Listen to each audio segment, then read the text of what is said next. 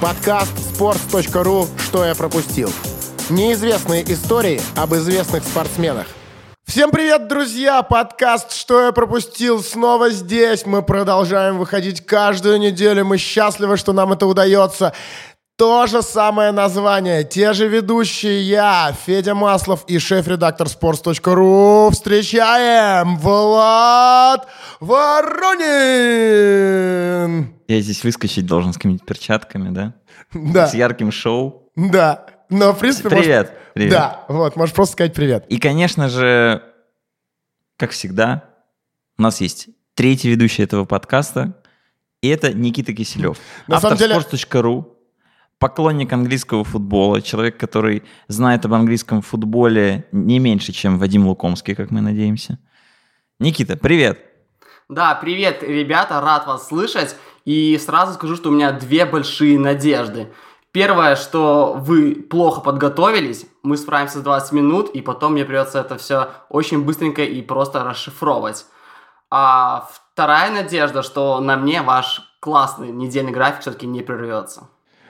Да, а, важно сказать, что Никитос сейчас э, не сидит с нами в студии. В студии мы с Владом вдвоем, а Никита э, подсоединился нам по связи эм, из Минска, но я надеюсь, что проблем с этой самой связью не будет. И вторая важная история, как вы, может быть, э, знаете, кто-то из вас видел, мы подкасты «Что я пропустил» выходят не только в аудиоверсии, но и через несколько дней в м, расшифровке, в такой буквенной версии, которые кому кому неудобно слушать, их можно читать. Но лучше, конечно, слушать, мне кажется, это удобнее. И вот как раз расшифровкой практически всегда занимается Никитос Киселев. Никитос, спасибо тебе большое за это. И именно поэтому Никитос, да, сказал, что надеется, что будет не так долго. Никитос, можешь сейчас что-то ответить?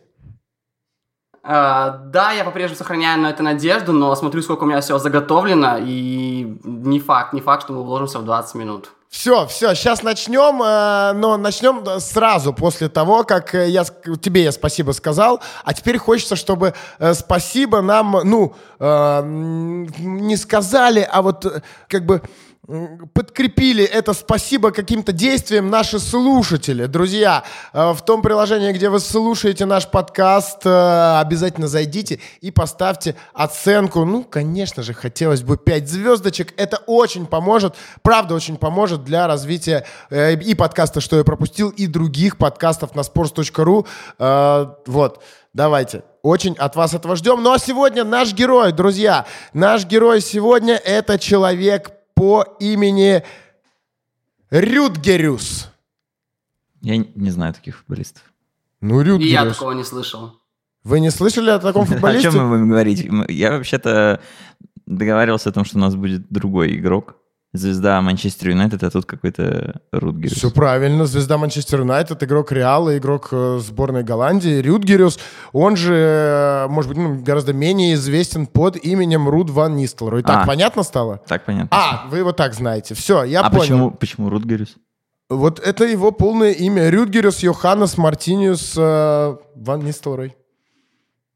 Я не знал, честно, об этом. Ладно, не буду врать, не знал. Но э, такая информация нашлась, так что, друзья, именно так э, по-настоящему зовут Руда Ван Нистелроя. Никитос, Руд Ван Нистелрой, ты сказал, очень любишь этого игрока, именно поэтому сегодня ты здесь с нами, а, например, не Алексей Баранов. Вот, э, расскажи, пожалуйста, Никитос, э, за что, почему ты любишь Ван Нистелроя?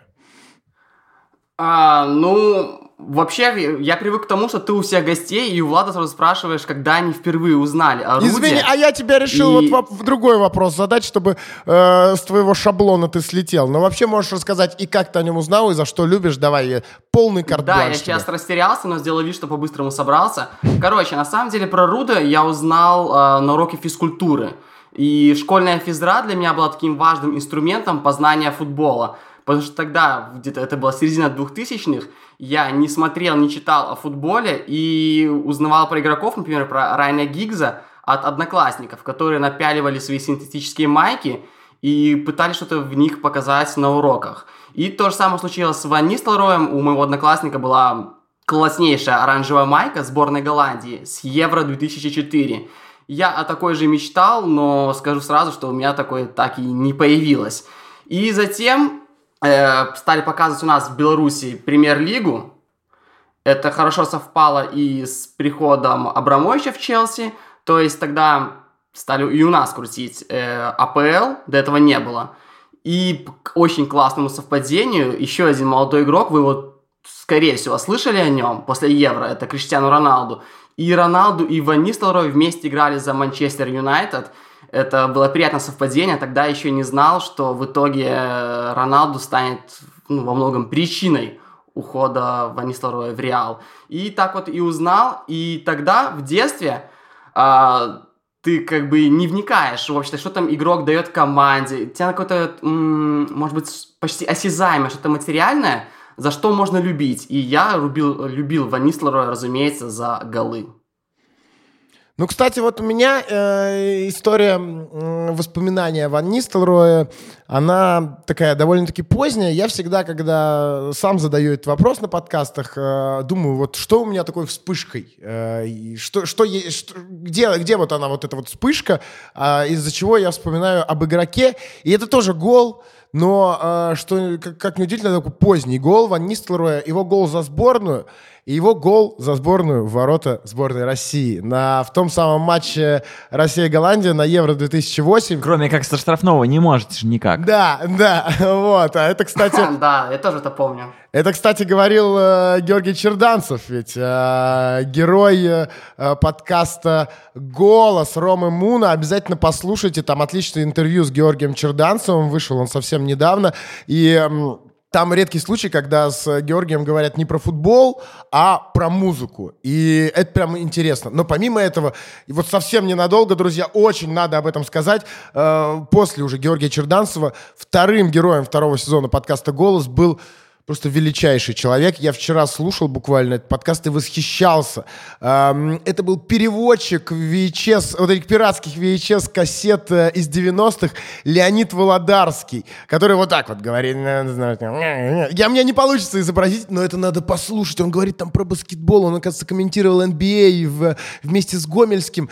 И даже если вы ничего о нем не слышали, не знаете, даже если вы не интересуетесь баскетболом, просто надо послушать, как офигительно общается Леонид Володарский. Я в невероятном восхищении был. Очень крутой мужик. Э, подкаст «Голос» на sports.ru. Не забудьте. Влад, ну а ты, э, Ван Нистелрой, э, сборная Голландии, МЮ, что?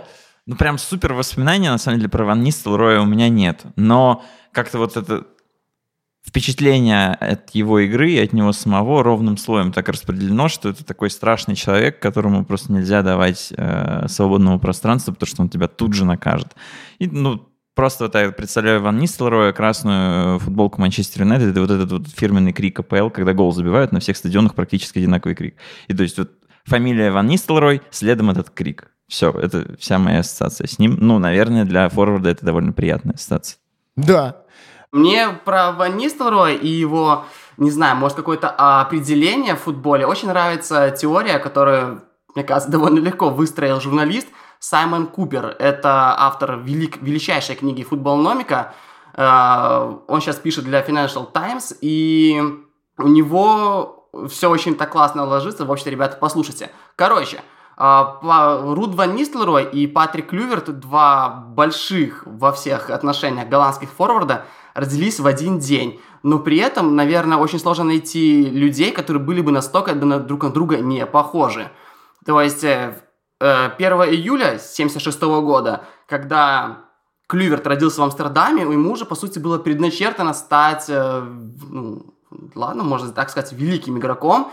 Его ждало довольно раннее детство в Академии Аякса. В 19 лет он уже забил победный гол в финале Лиги Чемпионов – а Ван Нистелрой в, в этом плане был просто футбольным провинциалом, и что он к тому же был им и географическим. То есть как раз-таки Купер выстраивает теорию, что юг Голландии, там, где родился Ван Нистелрой, да, провинция Северный Брабант, я очень волновался и смотрел, где ставить ударение, потому что всю жизнь был уверен, что Брабант на самом деле. А, и э, он там подсчитал, что из величайших игроков голландских почти никто не родился на юге страны. То есть все так или иначе относятся к Амстердаму и его окрестностям. То есть это Ван Бастен, Круйф, э, Кролл, э, Гулит, Райкард, Дебур, Беркамп и Давидс и Клюверт. А Ван Нислерой был на отшибе, и он действительно прошел охренеть какой большой путь к тому, чтобы забить э, очень-очень много голов за МЮ. И потом я считал, что и Клюверт, и Ван Нислерой, несмотря на то, что их судьбы как бы так слегка переплелись, друг, друг, э, друг друга конкретно не долюбливали. Слушай, но и вот ты сказал про много голов э, за МЮ, ну и не только за МЮ, что интересно, да? А, это очень крутая история про географическое, э, географическую привязку, про юг и север. И, но Клюверт за свою карьеру забил 205 э, голов и закончил в 2008 а Ван Нистелрой 349 мячей и, и поиграл до 2012 года. И, что интересно, Клювер закончил в восьмом, и мы об этом еще сегодня скажем, а уже когда Ван Нистелрою было за 30, он уже играл в Германии, его Мауриньо хотел к себе в Реал. То есть, ну, насколько... Ну, Ван Нистелрой гораздо более позднего созревания игрок. То, что Но... Никита сказал, что э, Клюверт уже играл в финале Лиги Чемпионов, а Ван Нистелрой в этот момент был во второй голландской лиге. Это ну, просто разные планеты. Поэтому, да. да, он вспыхнул позже, и, собственно, пик у него случился гораздо позже, чем у Клюверта. И Клюверт, например, играл на Великом Евро 2000-го, а Ван Нислер в этот момент сидел с костылями. Об этом мы еще тоже обязательно поговорим. Да, тот, а... самый, тот самый Великий Евро, где тот самый великий матч Италия-Голландия. Я помню, как э, я был на даче, мы с мамой там были, и, наверное, с братом. Брат уже спал, он был мелкий. И мама мне вот плей-офф, по-моему, разорвала. Или он не поздно поздно был. Ну, в общем, я смотрел тот матч. Это когда два пенальти не забили голландцы ворота Тольда, и в итоге в серии пенальти э, итальянцы прошли дальше. И в итоге там потом в финале оказались. И у меня дома выключили свет. Ну, знаете, в деревнях такое часто бывает, когда вечером вырубают свет. И вот идет второй тайм, где-то там середина, наверное, и один пенальти уже, по-моему, не забили э, голландцы, и у меня вырубают свет, и я, я так был расстроен вообще, я прям я не...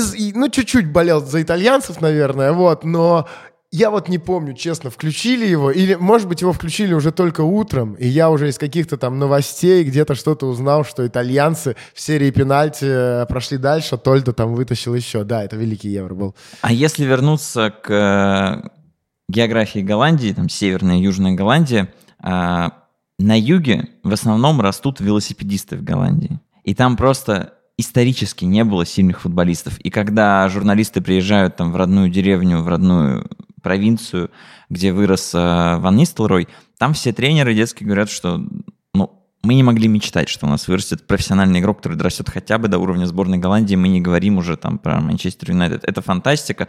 И Саймон Купер, э, этот текст был опубликован в 2001 году с теорией про географию Голландии, он там даже говорит, что тренеры, которые работали с Ван Нистелроем, когда он был совсем ребенком, понимали в футболе не больше, чем средний английский болельщик, вот просто который на трибунах находится. А еще я вот прям поразился. А, вся эта теория про то, что Южная Голландия это регион велосипедистов, а не футболистов, подтверждается тем, что вся эпоха вел- велодорожек и велосипедной инфраструктуры началась четко с Южной Голландии. Первые три города, которые на уровне администрации городской установили план по развитию велосипедной архитектуры все в Южной Голландии. Ну и кто был в Голландии, понимает, что там творится сейчас. Это просто какое-то невероятное количество великов. Везде они Даже ездят. в Амстердаме. Теперь это и север да, по Голландии. всей Голландии. Да, да, да. Они из города в город, у них велодорожки проложены. Это, да. это просто сумасшествие. Это очень классно выглядит. Вот. Ну и ты, кстати, да. Если что, просто три города, с которых все началось. Делфт, Гаага и Тилбург. Делфт, это мой любимый город в Голландии. Он маленький-маленький, там офигительный рынок и очень вкусная рыба. Ладно, друзья, просто просто будете в Голландии, запомните, там классно. И, кстати, ребята, я еще, пока мы не ускакали к другой теме, дополню, что я глянул, откуда нынешние главные звезды Голландии, то есть в отборе зажигали кто? Депай и Вейналдум. И я думаю, а вдруг здесь цепочка нарушилась? Но я посмотрел, что Вейналдум родился в Роттердаме, а Депай, там у него город, где страничка, которой даже нет в русскоязычной Википедии, но она из провинции Южная Голландия. Это, это это все равно не совсем юг Голландии, как ни странно, она чуть-чуть повыше, чем Северный Брабант. То есть э, в каком-то плане э, традиция поддерживается. Ну и, Влад, ты сказал, что Ван Нистелрой э, игрок такого позднего созревания. Вот. Ну и в целом-то неудивительно, э, что касается созревания, ведь вся семья Ван Нистелроя фермеры. Вот. Э, и им э, привычно э, к тому, чтобы долго что-то выращивалось, и потом получались какие-то плоды. По сути, по сути, ты назвал сейчас Ван Нистелроя овощем, я правильно понял? Ну, таким очень вкусным, активным и качественным. Хорошо. Эм, да, действительно, фермеры, у него семья фермеров, и и причем там не просто это потомственная история, а, они там занимались разведением скота, но сам Рут Ван Нистелрой фермером быть не хотел. И вот здесь дальше идет э, цитата, цитата в данном случае его деда. Э, цитата, я сейчас ее прочитаю и потом объясню. «Сколько я помню Руда, у него всегда был мяч.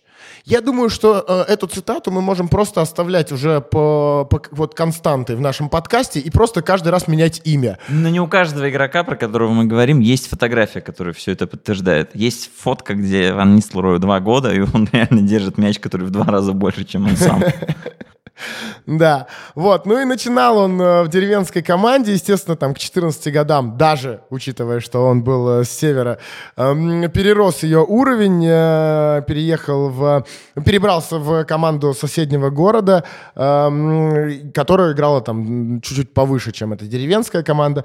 Я просто позвонил тренеру, как сам рассказывал Ван и спросил, могу ли я прийти. Он сказал, да, конечно. И с тех пор в, теч- в течение следующих трех лет я несколько раз в неделю садился на велосипед велосипед и ездил в этот город, город Ос. И вот тут мне очень нравится вот эта цитата. 20 минут туда, 25 обратно. Она никак не расшифрована, эта, эта цитата, но я так понимаю, что он просто уставал на тренировке и обратно ехал чуть медленнее. Вот.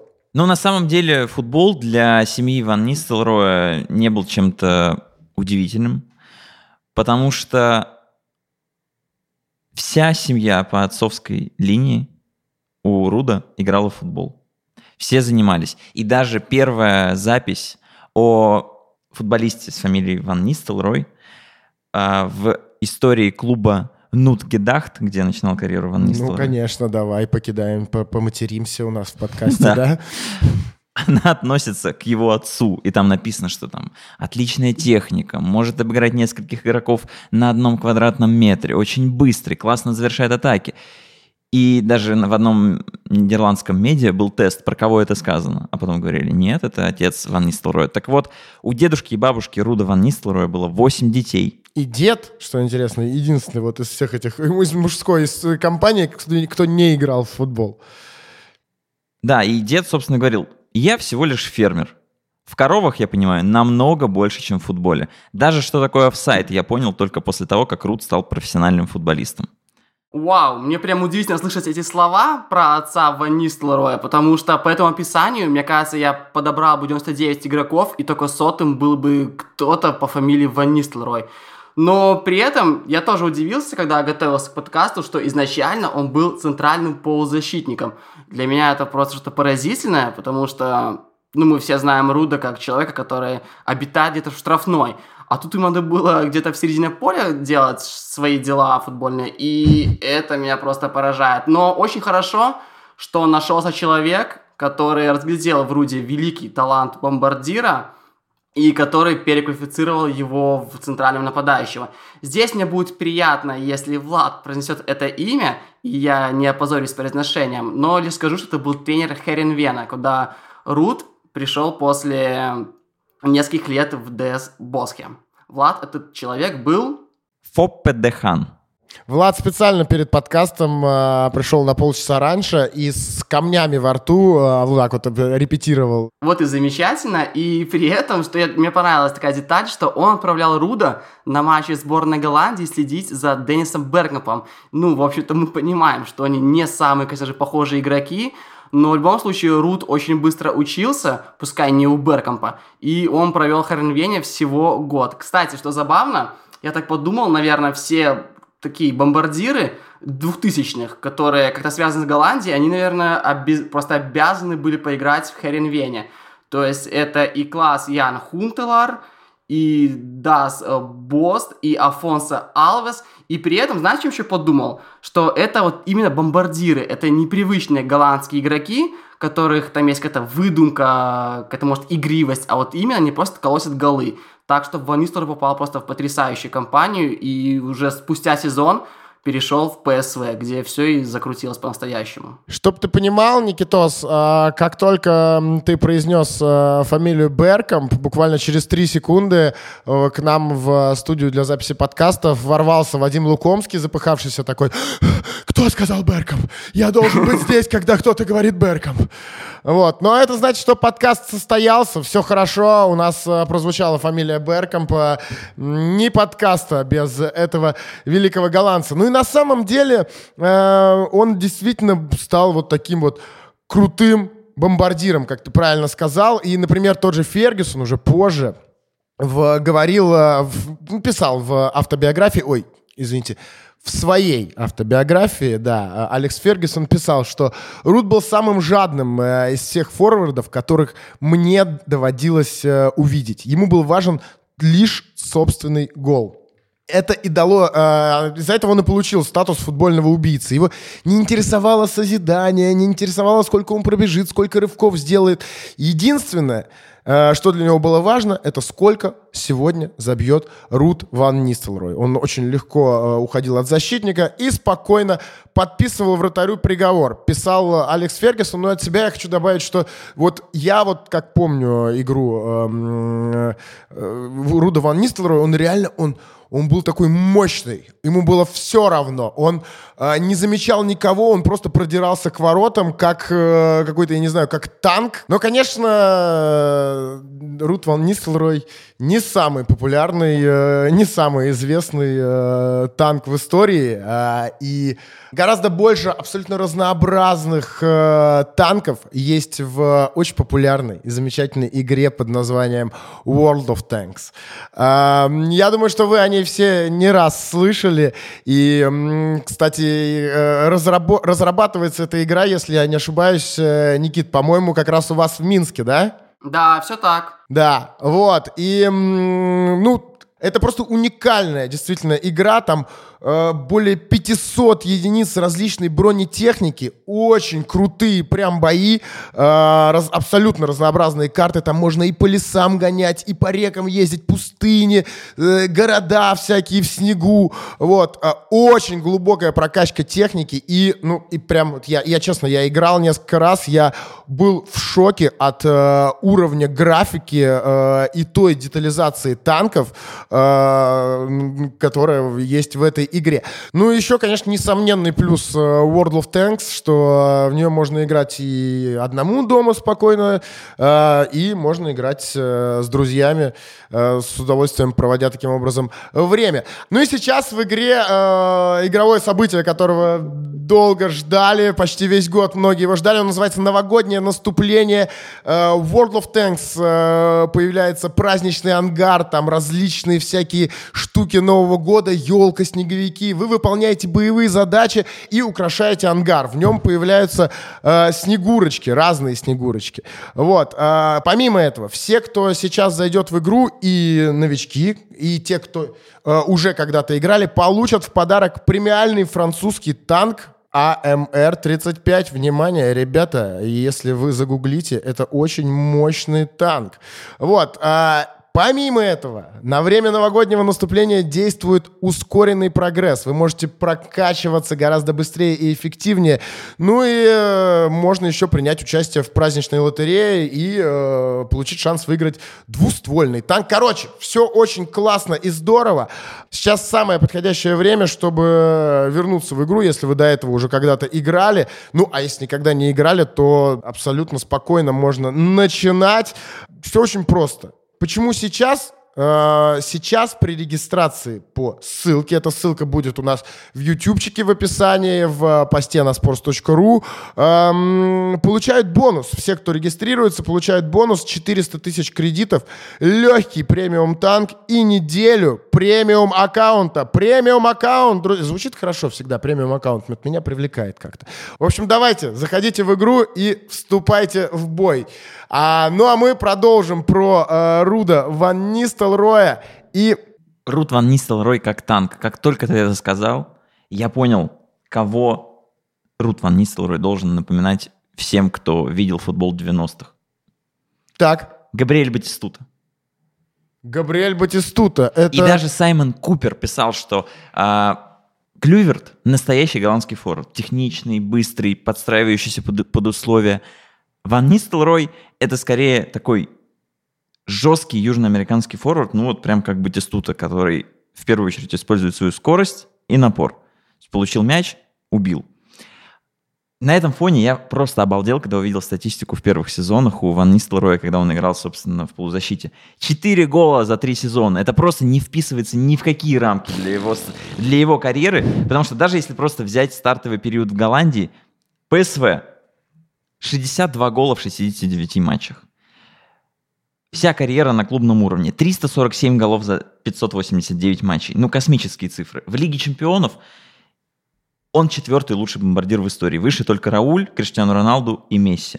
А по, собственно, соотношению голов на матч выше только Месси и Роналду. То есть это просто настоящий киллер.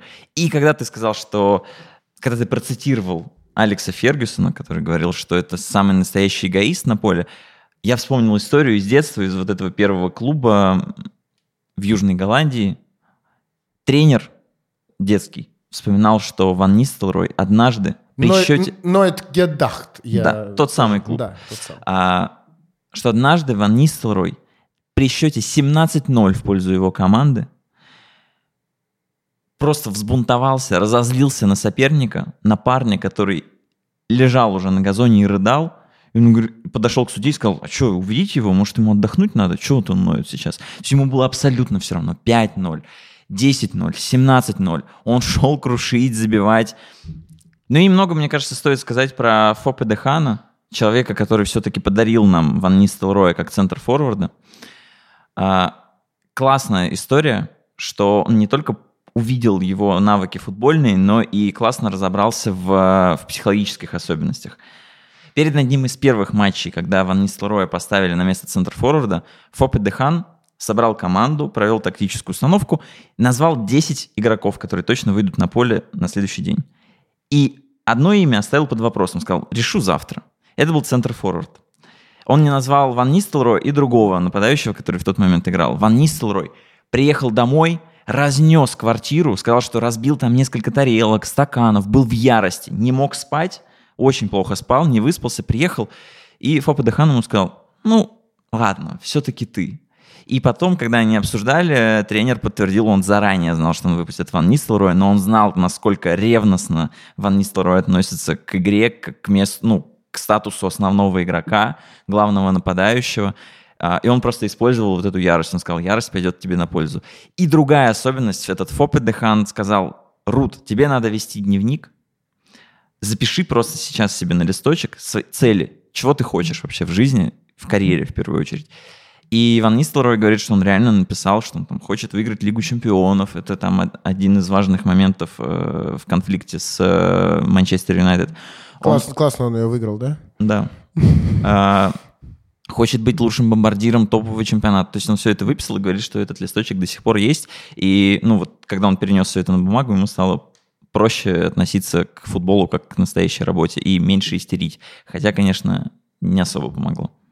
Наверное, мне надо сделать так же с текстами на sport.ru. Выписать все цели и меньше истерить. Еще один момент из э, периода, когда Ван Нислор играл в Херенвене. Один сезон всего, 13 голов, но какой, какой насыщенный переворот в жизни случился за это время. Ван Нислорой говорил, что он очень переживал, что он очень далеко от семьи, когда играл в Херенвене. Два часа было до родного дома, где была его девушка, где были родители. Два часа. Это, по сути, из Москвы в Подмосковье съездить два часа. Нет, это, Говорит, это, это просто из, из центра Москвы доехать Да. до, до, до МКАДа. Для сказать. нас это просто какое-то невероятное расстояние, но а, кто, ну, наверное, не все слушатели подкаста, что я пропустил, были в Голландии. Я в этом году впервые там оказался. Я понимал, насколько это маленькая компактная страна, но больше всего меня поразил этот размер, когда коснулось меня лично. Я был в Амстердаме, и моя одноклассница бывшая, там живет сейчас и работает в Голландии. Я выложил просто фотографию в Инстаграм, а, поставил геотег, что я в Амстердаме, и эта одноклассница пишет, о, Влад, а ты сейчас в Амстердаме? Говорю, я на другом конце страны, но могу приехать. Мне... И она села на А у электричку, тебя, привела- тебя девушка не слушает, что ли, подкасты? Я не понимаю. Ты точно эту историю сейчас хочешь рассказать? Мы были вместе. Мы просто пообедали. М. Федос, не, не все как у тебя проходит в жизни. Вот, и а, она просто села в поезд и через полтора часа приехала из Эйндховена в, в Амстердам. Вот, а еще я хотел рассказать про Фопе Дехана, как он, собственно, завершил свою карьеру тренерскую. Что этот человек, между прочим, вывел единственный раз в истории Херенвен в Лигу чемпионов. Херенвен реально играл в групповом этапе Лиги чемпионов и даже одержал там одну победу. А еще потом он просто кайфовал. Во-первых, он потом потренировал э, молодежную сборную Голландии 5 лет. Все оценили, насколько классно он сработал с молодым Ван Нистелроем. А потом, ну, просто человек наслаждался. Он работал со сборной Тувалу. Такой сборной просто не существует в рейтинге FIFA. Это совсем маленькое островное государство в Полинезии, рядом, где Фиджи, Тонга, всякие сборные, которые играют там, преимущественно в Хоть регби. где-то. А, И эта сборная проводит матчи, и то неофициальные, раз в 4 года, Ага. когда там проходит турнир вот этих всяких островных государств. И Фоп Хорошая Дехан- работа. да, Фопе Дехан, человек, который сделал Ван Нистелрooя центрфорвардом, при- приехал туда поработать на турнире. И вот э, просто результаты матчей команды, которую он тренировал. Первые два тура это были победы. Самоа и американская Самоа. 3-0, 4-0. Классно стартовал. Уверенный тренер. Вануату 1-5, Новая Каледония 0-8, Соломоновы острова 1-6 и Гуам 1-1. Один-один. Да, да. Блин, ну вот это вот ты перечислял сейчас названия стран, везде так хочется побывать, на самом деле, в этих странах. Это, ну, это вообще что-то, что-то не- неизвестное, невероятное и супер маленькое, прям интересно. А, давайте уже двигаться дальше. потому- Нет, давайте Нет, еще, нет еще, еще? Фопе Да, Дехан. конечно, конечно, Еще да. одна история. У нас, А, я думаю, может быть, отрежем отдельным подкастом, выпустим про Фабдехан, да и все, что. Он сказал Ван Нистелрою, что Рут, твоя задача как центр форварда быть львом на солнце. Всегда наготове. Но у него получилось. Я считаю, что у него получилось. Эм, К Манчестер Юнайтед давайте уже двигаться, эм, потому что э, к Манчестер Юнайтед транзитом через ПСВ. Да, Никит? Да, я, конечно, оценил, как Влад использовал Руда Ванислеруя просто как повод поговорить про его тренера, но сейчас мы все-таки переместимся уже в Эйндховен, в ПСВ, и там, когда я начал изучать этот период карьеры, меня ждала парочка откровений. Во-первых, э, я не знал, что в ПСВ он пересекся, причем-то конкретно с э, русским игроком Дмитрием Хохловым. О, И я не уверен, что вы это Да, прямо точно да, я- знали. я не в курсе А, Да, Дмитрий Хохлов, э, я даже не помнил, чтобы он в ПСВ играл. Э, Человек, который в этом сезоне начинал тренировать Динамо, да, а когда-то вот с Ван Нистелроем вместе играл в футбол. Круто! И еще я смотрел записи голов Ванислава за ПСВ, и там в одном из мячей ему передачу через все поле отдал защитник Никифоров. Уверен, тоже для вас известная фамилия. Да, да, да. Слушайте, а давайте мы попробуем позвонить Дмитрию Хохлову а, и спросить, ра- раз такая ситуация, почему нет, А, и э, узнать у него, э, и- и- как, как он играл с таким крутым нападающим, что он вообще помнит, может, какую-нибудь историю расскажет.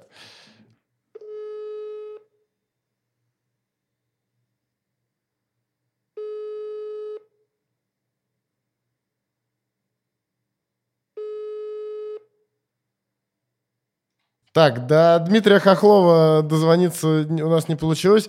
Ничего, сейчас Юрию Никифорову попробуем набрать еще. Ба. Ну, Не получилось у нас дозвониться ни до Дмитрия Хохлова, ни до Юрия Никифорова. Ладно, ничего, своими силами пойдем.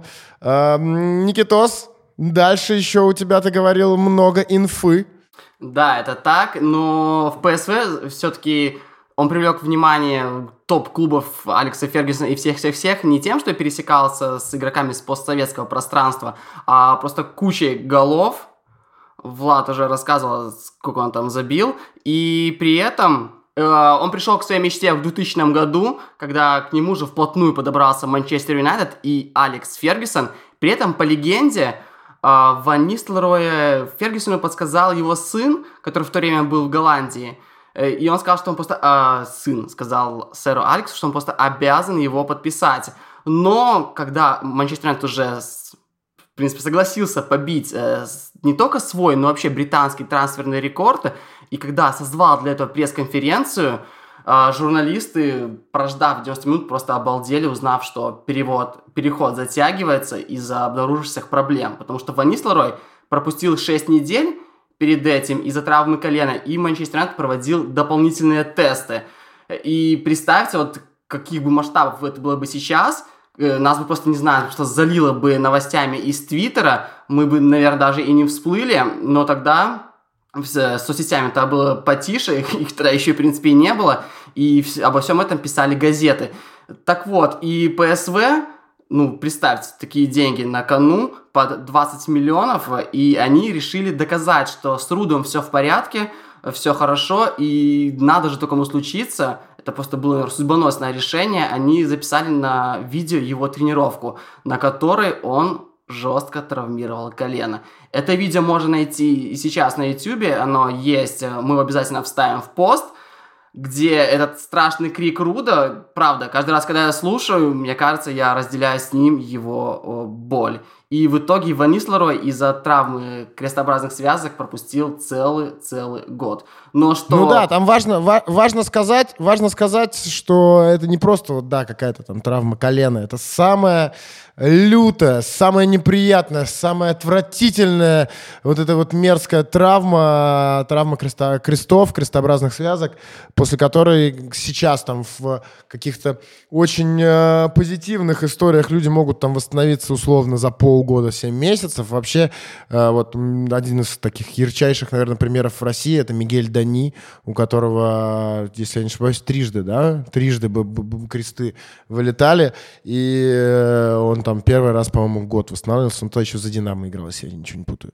Вот, это, это очень неприятно, и, но при этом очень распространенная история. До сих пор распространенная история, несмотря на то, насколько медицина сейчас э, шагнула вперед по сравнению с тем, как это было почти уже 20 лет назад. Просто вроде бы у Ван Нистелроя не было крестов до того, как э, его вывели на эту тренировку, которую записывали журналисты. И он же тренировал тогда удары головой, активно прыгал. И, ну, судя по всему, просто как догадка, он дорвал все же связки. И все закончилось настолько печально, что, да, он пропустил евро, на который бы 100% поехал. А, и, по сути, потерял год карьеры, но это не сломало, как это бывает, как мы слышали, например, а, в контексте истории Роналда и Дель Пьера ему карьеру, потому что были Дель Пьеро и Роналдо до травм, и Роналдо и Дель Пьеро после травм. Ван Нистелрой до и после травмы — это все еще киллер. Да. И даже он, кстати, сам говорил, что тот год помог ему стать мощнее. То есть он смог поработать над своим телом, а, над контролем движения, он стал быстрее, стал мощнее. Это вот его слова, это не то, что мы там себе придумали, посмотрев на какие-то видеохроники. И в каждом-каждом подкасте обязательно у нас есть история преодоления, да, опять-таки травм, и вот мне кажется, что Рут, э, наверное, вышел лучше всех из этой ситуации, и здесь мы еще должны оценить э, поступок и верность словам Фергюсона, который пообещал, что через год за ним МЮ вернется, если он хорошо восстановится. И действительно, МЮ его подписал в апреле 2001 э, и уровень, на который вернулся Рут, оценил даже Роналдо, который человек, который у самого были тяжелейшие травмы, который действительно может э, об этом многое рассказать. Он говорил, что он просто удивлялся, когда видел, что Руд играет без страха. То есть эта травма вообще не оставила никакого отпечатка на нем э, в плане отношения к игре и какой-то вот от самоотверженности. Он был по-прежнему зверем, и вот как говорит Влад, и как говорил до этого Руд сам, э, этот год сделал его сильнее. Как бы пафосно, блин, это не звучало. Да, и в итоге МЮ заплатил за Ван Нистелроя 18,5 миллионов фунтов, и Ван Нистелрой оказался в Англии. История про преодоление, история про игрока, который э, оказался в Англии. Тут не могу не сказать, что буквально вчера, в среду, 18 декабря, э, на sports.ru у нас э, вышел подкаст «Извините, пирожки», который ведет Ваня Калашников про э, фильм «Гол», Э, я думаю, что все его смотрели. Э, э, Никитос смотрел? Вот, кстати, представь, нет. Охренеть. Влад, ну ты смотрел. Да, конечно. Я помню очень хорошо, как я еще играл в футбол тогда сам на детско-юношеском уровне, и у нас папа одного из игроков, который с нами играл, он работал то ли в прокатной конторе, то ли что-то, и он отвел всю нашу команду, чуть ли на пред-пред-пред-премьерный показ. Вот, я помню, мы были мелкие, нам было лет, наверное, по 14-15. А, всем взяли по попкорну, знаешь, э, в этом, на, на баре. Вот, и как-то какой-то кинотеатр в центре Питера был. И вот мы все смотрели этот фильм «Гол». А, обязательно послушайте отличный подкаст э, Вани Калашникова «Извините, пирожки» э, про фильм «Гол» на всех платформах Apple Podcast, iTunes. В общем, вы все знаете. Да и я сегодня точно скажу еще об этом в конце подкаста. Но в МЮ, как оказалось, не все были довольны э, присутствием э, Руда Ван Нислероя в, в команде. А, нет, Федя, мне кажется, ты сейчас все-таки спешишь. Э, когда Ван Нислер пришел в МЮ, еще и там и не было Роналду, ему особо не было с кем ругаться, на кого срываться. И вообще, мне кажется, мы должны оценить, насколько МЮ в него верил, потому что они обновили свой рекорд – ради человека, который только что год провел вне футбола из-за тяжелейшей травмы. И это была как раз эпоха, когда МЮ начал всерьез э, сорить бабками. Э, и МЮ на коротком отрезке э, трижды обновил свой трансферный рекорд. Это сначала на Ван Нистелроя, на Верона и затем на Рио Фердинанда. Понятно, что у всех были разные функции на поле, но Ван Нистелрой из этих трех оставил просто громаднейший статистический след в истории Юнайтед. Э, он, э, во-первых, главный не англичанин, бомбардир МЮ. Это 150 голов в 219 матчах. Это 11 место, в общем, вообще в историческом ранге, да. То есть э, за 5 сезонов, учитывая, что у него еще один сезон вылетел фактически за травмы, это просто колоссальные цифры. И в премьер-лиге он за... У него очень, мне нравится, красивая статистика. Он за 150 матчей забил 95 раз. И мы еще обязательно поговорим про его стиль, и что мне нравится, что всего один гол был из-за штрафной. Mm. Кстати, мне кажется, что в современном футболе и современный Манчестер Юнайтед точно не стал бы ждать год такого игрока и точно бы не стал так рисковать брать игрока сразу после того, как он установился после крестов, потому что, как известно, что ну, все равно нужно закрепиться. Ну, нужно провести сейчас, нужно полгода хотя бы после травмы, чтобы человек провел, за ним следят два года, там уникальный есть пример только Мбаппе, ну которого ну вот, берут сразу. Ну вот, вот есть все-таки ощущение, да, что сегодняшний МЮ, наверное, не стал бы, но эта история, мне кажется, больше не про МЮ, а именно про Фергюсона, который вот всегда как-то умел э, посмотреть, и не только посмотреть, но и увидеть, вот что да. Он... Это тоже правда. И, кстати, Фергюсон трансферу Ван Нистелрой отводит реально очень большое место в истории успехов Манчестер Юнайтед, потому что да, обновился рекорд с Вероном, да, обновился рекорд с Рио Фердинандом, но, а, но именно про трансфер Ван Нистелроя Фергюсон говорил, что он помог разжечь огонь Манчестер Юнайтед. И следующим таким трансфером он назвал только приход Патриса Евра и Неманьи Видича. То есть это был следующий этап строительства суперкоманды, следующий этап э, разжигания огня внутри команды. Во всех смыслах, кстати, во да. всех смыслах. Да, с 2001 года по 2006 в, за МЮ играл э, Ван Нистелрой. Это, ну, конечно, главный клуб его карьеры э, однозначно. И, наверное, главная ассоциация вот именно с э, МЮ у него может быть. Ну и вот то, про что я начал говорить несколько минут назад, о том, что не все были довольны Э, приходом Ван Нистелроя. Ну и, кстати, снова сам себя уже перебью. Были и те, кто максимально счастлив. Например, э, интересный факт, что Усейн Болт, э, самый известный бегун в мире, наверное, до сих пор, несмотря на то, что карьеру он завершил, э, все мы знаем, что он болеет за Манчестер Юнайтед. По-моему, даже несколько тренировок да, с ними проводил. Э, и чуть ли не шла речь о каком-то там возможном подписании контракта э, с э, МЮ, с э, Усейном Болтом. И оказывается, Усейн Болт болеет за МЮ именно из-за Руда Ван Нистелроя. Эм, МЮ нравился мне, говорит Усейн Болт, потому что там играл Рут Ван Нистелрой. Он очень хороший игрок, самый любимый э, футболист на все времена. И поклонником Реала потом я стал именно потому, что следую за Ван Нистелроем, где бы он ни играл. То есть, видимо, потом он болел за Гамбург и за, за, за Малагу, да, если я не ошибаюсь. Да. А, ну вот еще что говорили футболисты, которые выходили на поле вместе с Ван Нистелроем. Если нам назначили пенальти, я уверен, что Рут забьет. Потому что Ван Нистелрой великолепен и точен. Рут — это лучший финишер, которого я когда-либо видел. Особенно в ситуациях один на один. Если он выходил на вратаря, я нисколько не сомневался в том, что он забьет. Это Рой Кин, человек, который достаточно скуп на комплименты. Или, пожалуйста, Рио Фердинанд. Ван Нистелрой был самым разрушительным форвардом-киллером, которого я когда-либо видел. Мы могли выиграть матч 3-0, 4-0, но если Рут не забил, он будет сидеть расстроенный. Собственно, чтобы стать таким великим нападающим, как Рут, нужно быть именно таким. Он жил и дышал своими голами. Э, да, мне еще нравилась цитата, очень похожая Гигза он рассказывал, что они, Мьюта обыграл 4-0 Болтон, и три первых гола забил Оля Гуннар Сульшер. А Ван все это выводило из себя, и когда ему на четвертый гол Гикс покатил, он подбежал и, наверное, самые-самые искренние слова в благодарности говорил своей жизни, как говорил, спасибо, спасибо, неистово его отряс. Настолько было важно для него запихнуть мячик в сетку. Ну, раз уж мы о цитатах заговорили, была еще цитата Йохана Кроефа, тоже один из самых, наверное, частых гостей, э, таких приглашенных спикеров нашего подкаста, которого мы цитируем.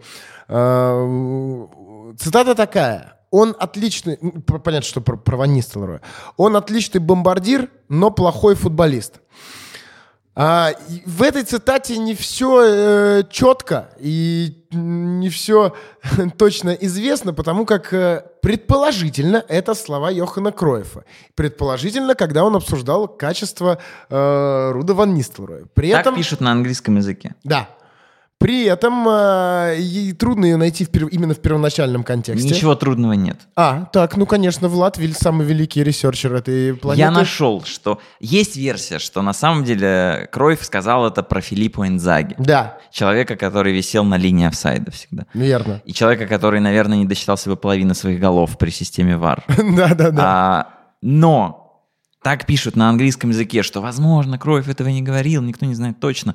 В Голландии все уверены, все знают, Йохан Кроев достаточно часто высказывал свое мнение в эфире телекомпании НОС. Я не знаю, как она правильно называется. На немецком, о, на, в Нидерландах, возможно, это аббревиатура или неправильно я как-то произношу. Он точно работал экспертом, он точно высказывал мнение в телеэфире, и он точно комментировал игру Ван Нистелроя. В Голландии никто не сомневается, что такая цитата была, и она относилась именно к Руду Ван Нистелрою. Угу. Ну и потом были еще цитаты Кроев уже точно, да, как бы когда в мире никто не сомневался про Ван Нистелроя, где было, из которых было ясно, что не очень он э, здорово к нему относится. Например, он говорил, я надеюсь, что вылет Манчестер Юнайтед э, из э, Европы, из Лиги Чемпионов, это он в 2004 году говорил, и тот факт, что у них уже почти не осталось шансов э, на победу в Премьер-лиге, э, говорит о том, что те ребята из Барселоны, а Барселона как раз интересовалась Ван Нистелроем, которые верят, что у них все получится, если они просто подпишут Ван Нистелроя, больше так не думают. Ну или еще. Э, Да, конечно, у него э, есть свои сильные качества, э, это очевидно, но э, нападающий, который здорово играет э, в Англии, не обязательно будет классным нападающим здесь, в Ла Лиге. Это вот тоже говорил э, Йохан Кроев про Ван Нистелроя. Но и Ван Нистелрой, знаете ли, тоже не всегда э, классно э, отзывался или говорил э, о других людях, в том числе э, о людях, с которыми он играл в одной команде. Речь все еще про Манчестер Юнайтед. И э, снова вспоминаем автобиографию Фергюсона. Конечно же, его автобиографию, да, мою автобиографию, как написал сам Фергюсон. Вот, он рассказывал, что первые сложности начались э, в отношениях, когда Ван Нистелрой начал огрызаться на Карлуша Кейроша, конечно же, по поводу Криштиану Роналду. Э, Карлуш Кейрош э, сейчас довольно известное имя, он э, был тренером сборной Португалии, на чемпионате мира последним Колумбию тренировал. Вот, а тогда он был э, ассистентом Фергюсона в Манчестер Юнайтед. И, конечно же, э, они оба с Криштиану, как Криштиану перешел в МЮ в 2003 году, оба португальцы, э, Кейруш его поддерживал. И были какие-то стычки вот у Ван Нистелроя с Кейрушем. Вот. Помимо этого, он там и с Невиллом как-то конфликтовал, Невилл ему дал а, отпор, еще с кем-то. Но все равно наиболее натянутыми отношениями, как пишет Фергюсон, были именно именно с Роналду. И есть такая история, эм, когда Роналду э, потерял отца, вот буквально незадолго до э, той истории, которую я сейчас расскажу. И во время одной из тренировок э, Ван Нистелрой сыграл грубо против Роналду, а потом сказал, ну и что ты будешь делать? Опять пойдешь жаловаться своему папочке. При этом Ван Нистелрой в данном случае имел в виду, конечно, Кейруша, про которого, как я сказал, они очень близко общались с Роналду, а ни в коем случае не настоящего. Ну и нормально, что они общались, потому что Кейруш португалец. Да, да. Роналду португалец, он ну, блин, только, молодой. только приехал, молодой, в другой стране, э, явно талантливый, конечно, его нужно опекать. Ну, Ван Нистелрой довольно ревностно все равно относился к другим игрокам. Да, особенно из линии, из линии атаки, естественно. Вот, и Ван Нистелрой, конечно, не задумывался о том, что он сказал, эм, э, но Криштиану был очень зол тогда, и, как рассказывает Фергюсон, и прям собирался там как-то отомстить э, Ван Нистелрою. Ну, а по словам Луиса, да. именно в тот день Криштиану Роналду заплакал на тренировке, потому что переживал всю эту семейную драму как, как все знают, э, наверное, Криштиану не жил с отцом, не рос с отцом, он рос только с матерью. А, и, конечно, потеря отца, который все-таки не увидел его успехи, его травмировала. Мне кажется, что все истории про звездных игроков, которые так или иначе конфликтовали с э, одноклубниками и тренерами, сейчас, там, с высоты 2019 года все равно оцениваются немного иначе, потому что сейчас футбол стал реально очень дипломатичным, ровным, сглаженным. Любой конфликт э, из-за эпохи соцсетей прям деформирует сознание, сразу человек превращается в какого-то антигероя. А, но в футболе в целом стычки, конфликты, обзывательства, зависть и все такое, это нормально. Там работают 25 мужиков рядом, все хотят быть на виду, все хотят быть суперзвездами, и нормально, что супер, суперзвезда ревнуют к молодому парню, который тоже претендует на звание суперзвезды. Они борются за это место. И, собственно, вот эта их борьба с негативными эмоциями, она в том числе заставляет обоих прогрессировать и приносит пользу клубу. И мне в этом плане очень нравится э, интервью Йенса Лемона. Он на днях дал интервью Атлетику. Это главная медиа мира, наверное, сейчас. Э, на английском языке, конечно. Он сказал, что в Арсенале, том самом великом, который сокрушал всех – стычки, конфликты происходили каждый день. И это реально нормально. Просто тогда не было такого мега внимания ко всему. Я не говорю, что Рут Ван Нистелрой красавчик и так далее, но он бы не стал таким киллером-форвардом, если бы у него не было такого, такого психотипа, если бы он не считал, что он должен быть на виду и первым. Он бы просто так не цеплялся за мяч и не играл бы так эгоистично, и мы бы сейчас не восхищались такой статистикой. А все, что происходило внутри команды, это просто производные от, от этого, этой особенности мегазвезды. И задача тренера как раз как-то умело всеми управлять. Она сложная задача, но если ты справляешься, ты становишься героем. Как, собственно, вот Алекс Фергюсон какое-то время с этим справлялся, он стал героем. В какой-то момент э, Ван Нистелрой пришлось отпустить. Но к этому моменту он уже был готов, у него была замена, у него был Криштиану Роналду. Э, да, я тоже с тобой согласен, и я где-то, может быть, даже понимаю Ван Нистелрooя, потому что вообще его разногласия с Роналду начались с того, что на, на одной из первых тренировок, когда Роналду начал выдавать свои фирменные трюки, э, Нистелрой остановился, психанул и крикнув «Ты будешь, блин, грузиться долбанный мяч сюда, да?» То есть вы представьте, человек до этого играл с Дэвидом Бекхэмом, который просто подавал откуда угодно и куда угодно штрафную, а Роналду, наоборот, сместил акценты. С этого все началось, и в итоге привело к тому, что Ван Нистелрой э, начал отравлять атмосферу в команде. То есть его недовольство, то есть польза от него, она уже не могла перекрыть его возмущение, его какие-то э, психи, недовольство, и в итоге Фергюсону пришлось с ним расстаться. Ну и да, пиковая здесь была история с финала Кубка Лиги 2006 года, когда МЮ обыграл Уиган 4-0. И здесь я видел несколько версий, но главное, что здесь буду, наверное, верить Фергюсону, что он доверил место в основе на финал с Уиганом, где э, заведомо понятно, что МЮ накидает им. Э, Луиса, который очень хорошо играл в Кубке Лиги, он забил, по-моему, по ходу турнира 6 голов, и он сказал, что Рут, пожалуйста, пойми, как бы я не могу посадить э, Луи. Э, Рут это как-то более-менее, наверное, принял, но затем Фергюсон в финале выпустил Эвра и Видища, э, тогда новичков МЮ, и получается, в Ванистеру просто не нашлось места среди вышедших, он не поместился, он жестко психанул, и, кстати, это, наверное, одна до сих пор из тайн футбола, что же такое гадкое, он сказал Фергюсону, после чего Фергюсон, для Фергюсона мосты были сожжены, и Фергюсон со всей этой шотландской прямотой даже не описал это слово, которое Ван бросил ему. То есть это явно было что-то жестко ругательное. Э, и летом 2006-го Ван уже не было в МЮ.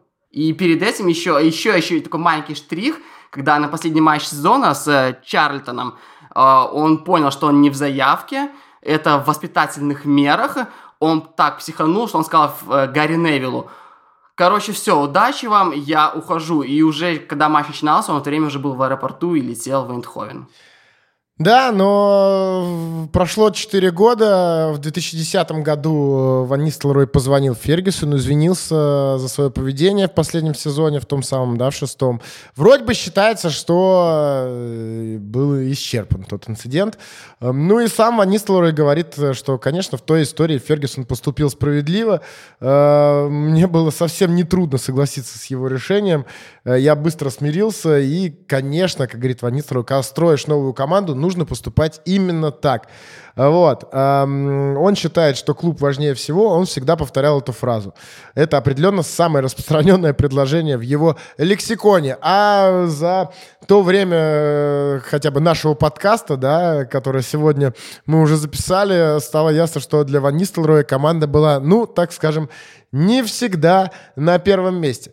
Ну и куда? Куда же отправился Ван Нистелрой? Ван Нистелрой э, проследовал по очень популярному маршруту, э, по которому следовали очень многие большие игроки э, Манчестер Юнайтед. Он отправился в 2006 году в Реал. И что самое-самое забавное, для меня, я, кстати, не всегда это осознавал, что Роналду в итоге нагнал Ван Нистелроя и в Реале. Это было в 2009, но они провели всего один матч совместный на поле. Причем даже не совместный, потому что Ван в последнем матче за Реал заменил как раз-таки Роналду. И при этом Ван забил. Mm-hmm. Роналду тоже. Я думаю, что переход в Реал был мечтой Руда Ван Нистелроя, который он вписал в тот самый блокнот, на ту самую бумажку еще в Херенвене, потому что о своем желании переехать в Мадрид он рассказал Алексу Фергюсону еще во втором сезоне в Манчестер Юнайтед. А, шли переговоры о новом контракте. Ну, понятно, лучшие финансовые условия, более длительный срок. И Рут говорит, только, пожалуйста, впишите пункт о том, что я, вот если Реал предложит такую-то сумму, давайте определим сумму, я уйду в Реал вообще без всяких переговоров, автоматически. А ну, надо... некие такие отступные, отступные, но для да, но такой практики клуба. надо понимать, да, практики отступных для единственного клуба в Англии уж это точно какая-то супер редкость. Да и вообще отступные это в первую очередь прерогатива испанского рынка. Это там да. появилась эта клаусула, и только потом она перешла а, во многие другие, на многие другие рынки. А, и в целом, конечно, ну, такая модель поведения не вписывается в правила Алекса Фергюсона. Ты просто идешь на какие-то уступки, по сути, террористические. Так шантажировать нехорошо.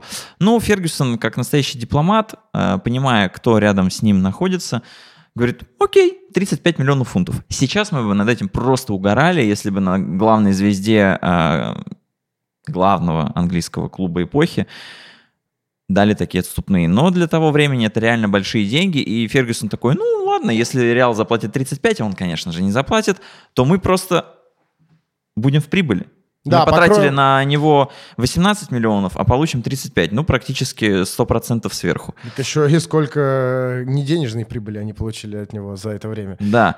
И ну, в итоге, конечно же, Реал такие деньги не предложил, у Руда Ван Нистелроя все замечательно шло, расставание не требовалось, но когда все же вот все эти конфликты вспыхнули, о которых мы сказали и в контексте Криштиану Роналду, и там в контексте Руни, который тоже уже был мегазвездой к тому периоду, и в контексте Алекса Фергюсона, ну, уже нужно было расстаться. И отдали его, собственно, в Реал Мадрид за 14 миллионов евро. Деньги не такие большие, но хоть что-то.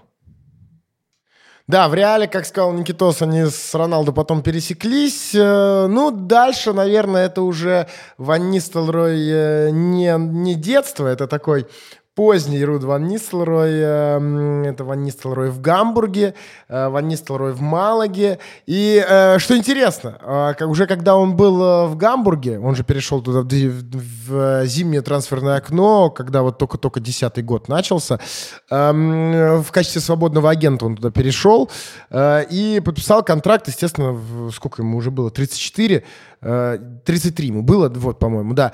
Он подписал контракт на 18 месяцев, полтора года. Э, классно играл в Германии, э, и в 2011-м неожиданно э, такому уже 34-летнему Ван Нистелрою звонит Флорентино Перес. И говорит, что Жозе Мауриньо хочет, чтобы Руд Ван Нистелрой поиграл за Реал в аренде до конца сезона 2010-2011. То есть вот, вот эта вот половинка, которая осталась. Э, как раз травмировался Гонсало Игуаин тогда у Реала, и нужна была такая замена. Ван Нистелрой очень хотел, очень хотел, потому что, понятно, он и до этого хотел в Реал, он уже там был, и для него это был невероятный вызов показать себя на э, таком уже, ну, ближе, не на закате, да, пускай, но ближе к концу карьеры, но руководство Гамбурга отказало Ван Нистлеру и заставило отработать контракт до конца. А, при этом э, сразу после того, как получил отказ от Гамбурга, Ван Нистлерой заявил, что все, тогда я, пожалуй, по окончании сезона, по истечении контракта, никаких э, вариантов с Гамбургом рассматривать больше не буду и клуб покину. Вот. И в итоге покинул и, уехал в Испанию, действительно, но не в Реал, а в Малагу. И вот э, тогда как раз-таки про тот э, несостоявшийся переход Ван на самом деле прям сожалеет. Он говорит, я объяснял руководству Гамбурга, что это Реал, это Мадрид. Я умолял отпустить, но они не послушали. Моя мечта умерла, а это очень больно. Я уйду, я уйду из футбола без победы в Лиге чемпионов. Уверен, с Муринью мы бы ее, Лигу чемпионов, выиграли. Но ничего, я останусь профессионалом и доработаю контракт с Гармбургом до конца. А ведь правда, Ван Нистелрой так и не выиграл Лигу чемпионов, играя много лет в Манчестер Юнайтед. Играя в мадридском Реале. Но мадридский Реал тех времен в Еврокубках это реально неудачник, реально лузер, вот как, как есть лузер, это эталонный лузер. Играя Полетал за... просто на таких стадиях, на которых сейчас не может себе позволить Ну, в 1-8. Никогда. Да. В 1-8 же. Каждое это же проклятие было 1-8 ежегодное, по-моему, если я не ошибаюсь. Да, Никитос, ты у нас знаешь такие вещи. Да, они до прихода Мауриньо не могли вообще забраться за предел 1-8. Вот, и, конечно, грустно было Ван Нистелрою прощаться с последней возможностью, даже просто попытаться чего-то добиться в этой Лиге Чемпионов.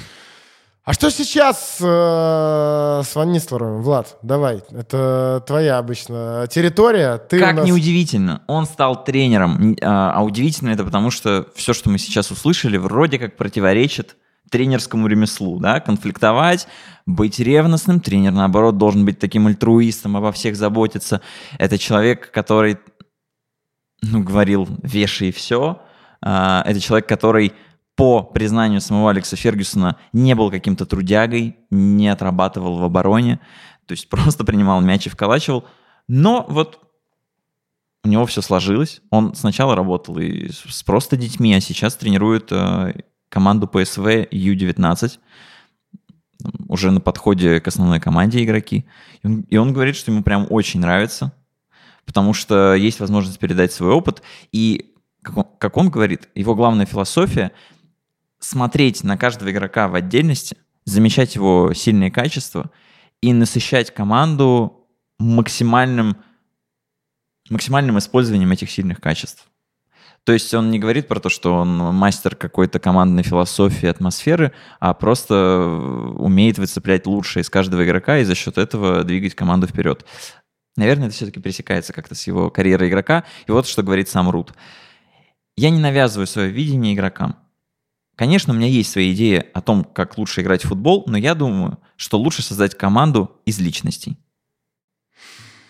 Да, Грут Ван Нистелрой тренер. Теперь э, вот такое словосочетание правильно использовать. Ну что, давайте как-то, наверное, э, подходить к концу. Большой сегодня подкаст получился. Как-то э, за, финаль, за финалем э, подведем итоги, сделаем выводы о том, э, кто же такой Рут Ван Нистелрой, учитывая все то, что мы сегодня о нем вспомнили и сказали.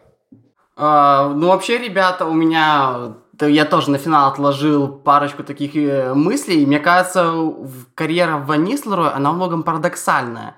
Э, то есть, э, и она, наверное, показывает то самое смещение, которое за эти годы произошли с футболом. То есть, это переход от сильных индивидуальностей к командной игре, да. То есть, я сейчас попробую все это расшифровать, если, если вам хватит терпения все это послушать. А, короче, Ван Рой, во-первых, про кого еще раз мы говорим? Это человек, который за 5 сезонов в Англии э, забил 150, 150 голов, который 4 сезона из 5 забивал в АПЛ не меньше 20. Это прям была просто стандартная программа, э, который э, в сезоне 2, которого в сезоне 2-3 признали лучшим футболистом лиги который в том же сезоне забил невероятно 14 голов в Лиге Чемпионов, то есть это было еще до эры доминирования Роналду и Месси, это прям цифра, ну просто какая-то эпохальная, да. А, но при этом, э, что самое показательное, наверное, в этом всем, что МЮ с ним выиграл всего лишь э, один титул чемпионов. Это тот самый сезон 2-3. И еще был Кубок Англии и Кубок Лиги. И на этом все. А после его ухода МЮ выиграл три чемпионства подряд. И это действительно очень показательная штука, потому что МЮ после его ухода в, Фергюсон же не стал искать ему замену. То есть, представьте, как это страшно, когда уходит лучший бомбардир, а ты вообще никого не покупаешь и даже об этом не думаешь. Это было страшно болельщикам, но Фергюсон опять-таки наверняка все знал и за это время подготовил команду к переходу на новую модель, где главными лицами становились уже подросшие, окрепшие и готовые к большим делам Роналду и Руни. То есть представьте, у тебя уходит бомбардир, а ты в этом сезоне, в следующем, забиваешь 83 мяча, и это третий показатель за всю эпоху Фергюсона в МЮ.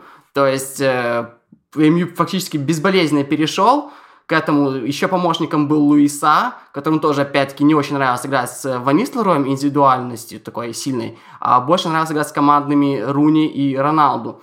И еще, опять-таки, здесь, мне кажется, есть такой, кажется, обидный момент для Ван Нислероя, что за пять лет в ВПЛ он лишь однажды выиграл золотую бутсу, потому что вот эти пиковые его годы очень неудачно для него совпали с великолепием Тири Анри, и здесь вот прям у меня сердце сжимается, когда говорю это, что самое обидное же ведь, когда ты что-то стараешься, пашешь, делаешь, но видишь, что кому-то кому-то даже меньше надо, у него это получается лучше.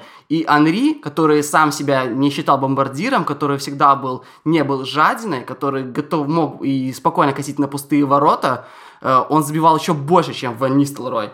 То есть это даже, мне кажется, такая какая-то личная трагедия Руда. При этом партнеры признают, что он рассматривал Анри как личного соперника.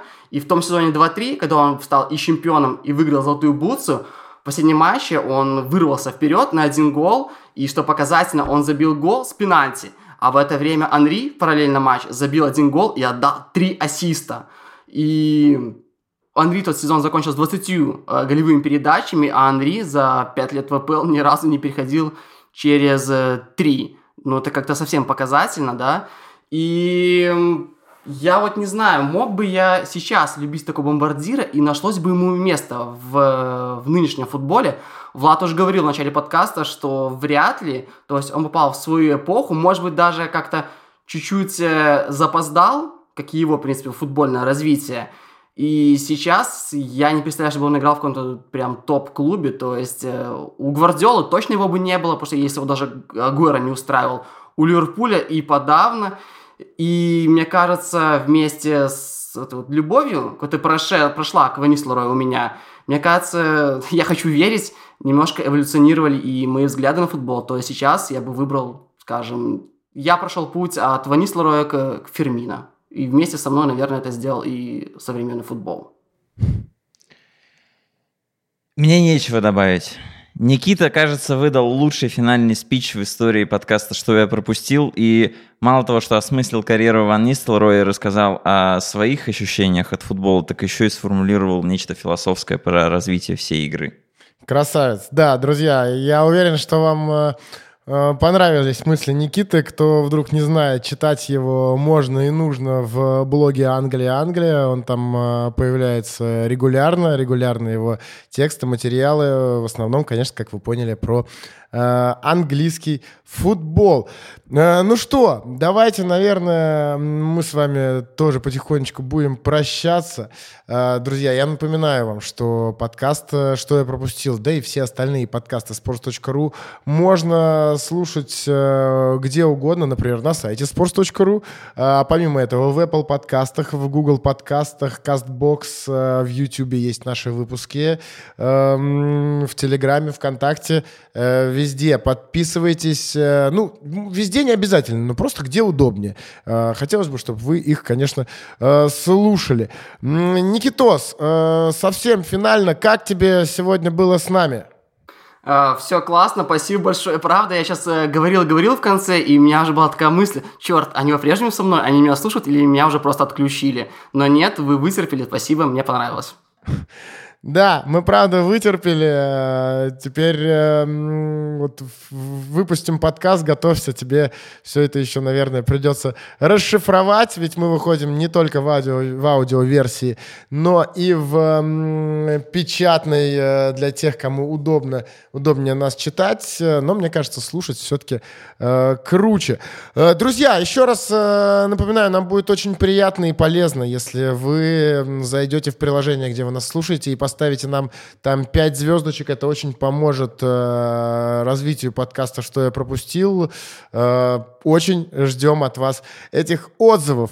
Э, ну и э, в конце я хочу э, прочитать э, небольшой комментарий, который оставил э, пользователь Наумов Николай под э, предыдущим подкастом э, «Что я пропустил», который был про Алессандро Дель Пьеро. Вот что он написал.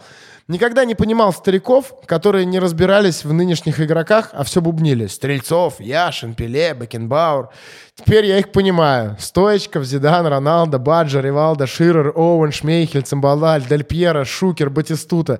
Это моя молодость в натуре. Мы про всех запишем подкаст.